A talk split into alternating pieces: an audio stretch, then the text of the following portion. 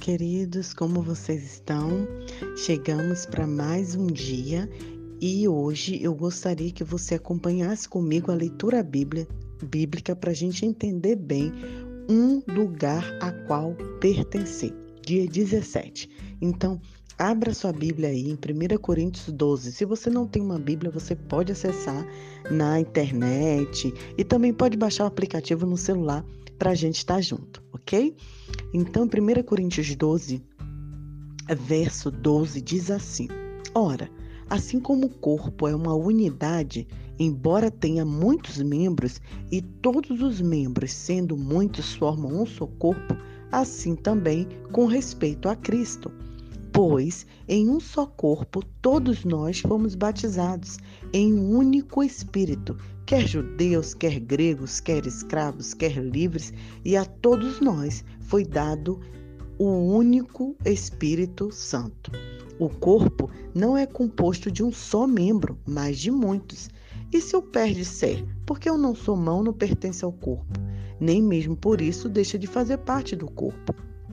Então, no verso 18 diz: Deus dispôs cada um dos membros no corpo segundo a tua vontade.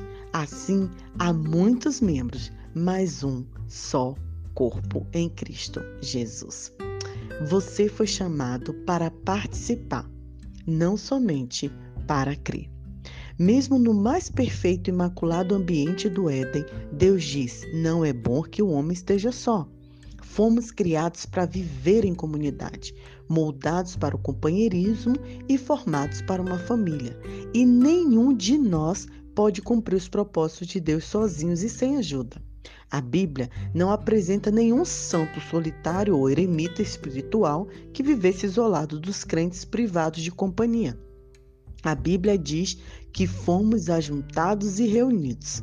Embora o seu relacionamento com Cristo seja pessoal, Deus nunca quis que fosse particular. Na família de Deus, você está unido a todos os outros cristãos e faremos parte uns dos outros por toda a eternidade. Seguir a Cristo inclui integrar, não apenas acreditar. Somos membros de seu corpo, a Igreja. C.S. Lewis observou a palavra membro, que é de origem cristã, mas foi esvaziada em seu significado original. Para o apóstolo Paulo, o texto que nós lemos em Coríntios, ser membro da igreja significa ser um órgão vital de um corpo vivo, parte indispensável, interconectada a todo o corpo de Cristo. Precisamos restabelecer e praticar o significado bíblico dessa palavra. A igreja é um corpo, não é um edifício, não é um templo, é um organismo, não é uma organização. Para que os órgãos de seu corpo cumpram o seu propósito, eles precisam estar conectados ao corpo. O mesmo ocorre com você, parte do corpo de Cristo. Você foi criado para uma função específica. Se um órgão de alguma forma é desligado do corpo, ele murcha e morre. Ele não pode existir por ser mesmo, nem você. Desligado e arrancado do sangue vital da igreja local, sua vida espiritual enfraquece e acaba deixando de existir. É por isso que o primeiro sintoma de declínio espiritual é normalmente o comparecimento irregular dos cultos e de outras reuniões. Sempre que nos tornamos descuidados com a igreja, todo o resto também começa a desmoronar. Ser membros da família de Deus não é irrelevante, nem é algo despreocupadamente desconsiderado. A igreja é o plano de Deus para o mundo. Jesus disse: Edificarei a minha igreja e as portas do inferno não prevalecerão contra ela. A igreja é indestrutível e existirá eternamente. Ela sobreviverá ao universo, assim como a função nele. A pessoa que diz eu não preciso da igreja é um tanto arrogante quanto ignorante. A igreja é tão importante que Jesus morreu na cruz por ela.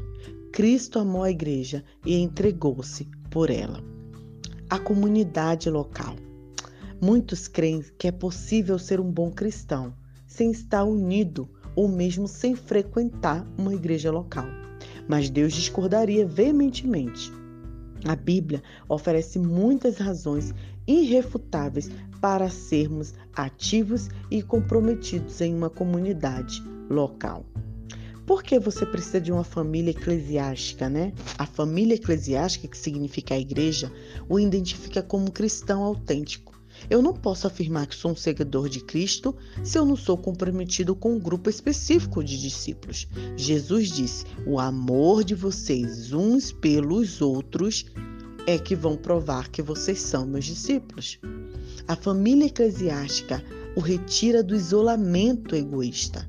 A igreja local é a sala de aula onde você aprenderá a se relacionar com a família de Deus. É o laboratório com a prática do altruísmo e do amor compassivo. Como membro ativo, você aprende a se interessar pelos outros e a partilhar suas experiências. Se uma parte do corpo sofre, as demais partes sofrem com ela. Ou se uma parte é honrada, as demais compartilham de sua honra. Somente pelo contato regular com crentes comuns e imperfeitos podemos aprender o verdadeiro companheirismo e experimentar a verdade do Novo Testamento, ser unidos e dependentes uns dos outros. Houve um fenômeno, um parênteses, né, é, no nosso país, no, no Brasil, que foram as eleições, né? E, e, já há um tempo o Brasil ele tem se tornado muito bipolar e as pessoas começaram a tomar partido. E infelizmente muitas igrejas, muitas instituições eclesiásticas também tomaram partido, também é, é, escolheram, né, em qual lado deveriam estar politicamente partidariamente. E isso fez com que muitos irmãos cristãos se afastassem da igreja local. Houve um fenômeno chamado de desigrejados. E hoje eu tenho muitas amigas queridas, muitas pessoas que realmente têm uma relação com o Senhor, mas não têm mais ânimo e vontade de participar da igreja local.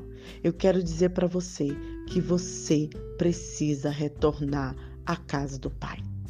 Sim, você precisa encontrar um grupo de discípulos de Cristo na qual você caminhe lado a lado. Fazer parte da igreja ajuda a desenvolver músculos espirituais.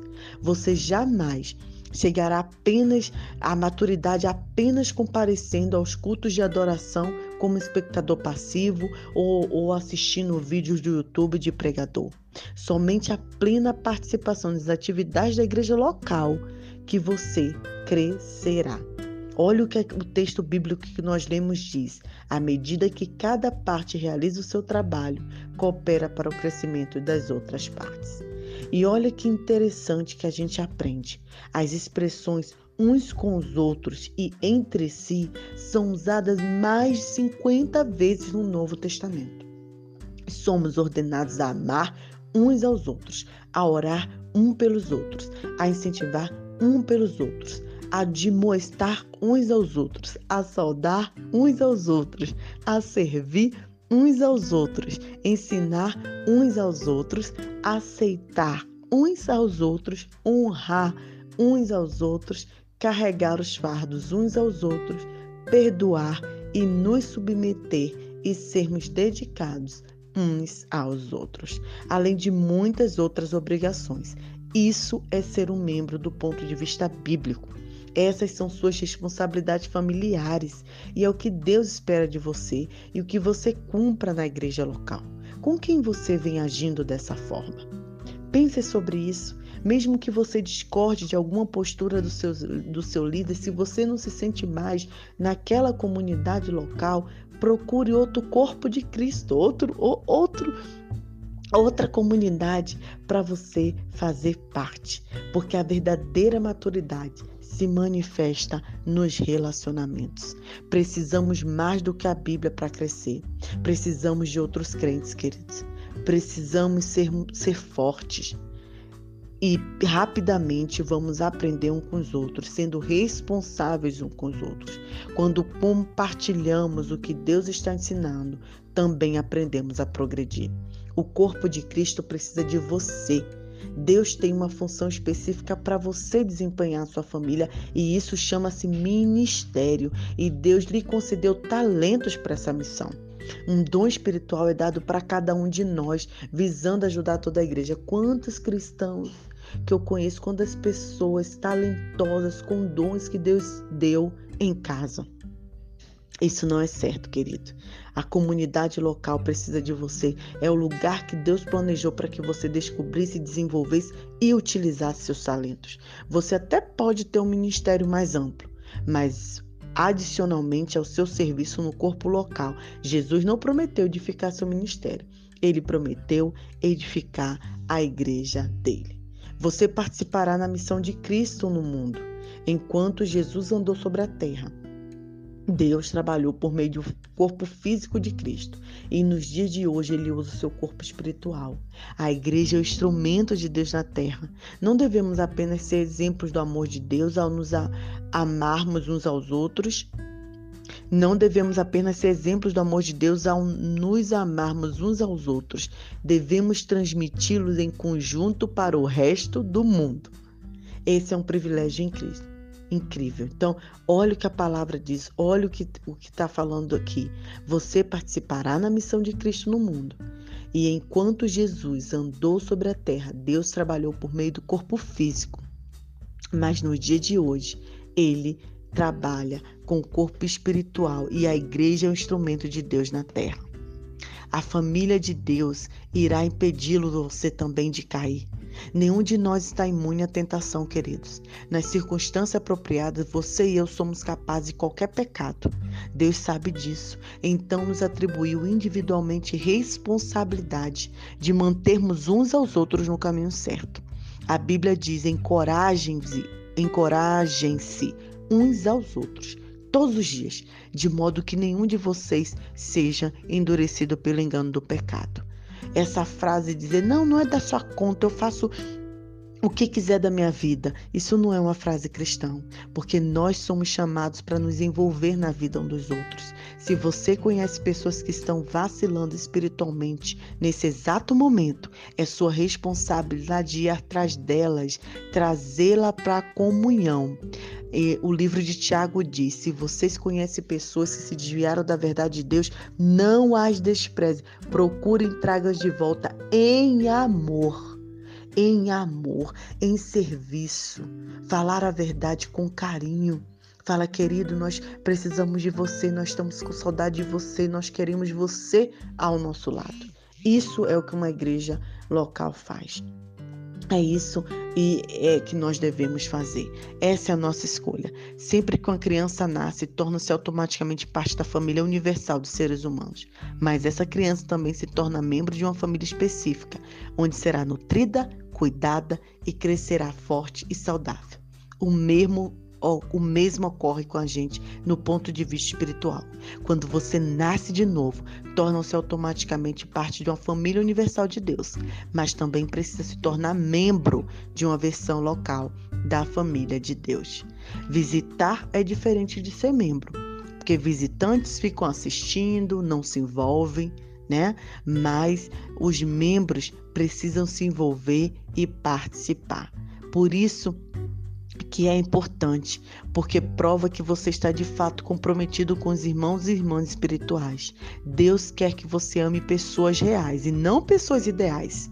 Você pode passar a vida inteira buscando a igreja perfeita, porém jamais irá encontrá-la. Você foi chamado para amar pecadores imperfeitos, assim como Deus faz. E para concluir, uma pergunta para meditar. Meu nível de envolvimento em minha igreja local demonstra que eu amo e estou comprometido com a família de Deus? Pense sobre isso, ore ao Senhor e que Deus te direcione para o melhor local. Deus abençoe.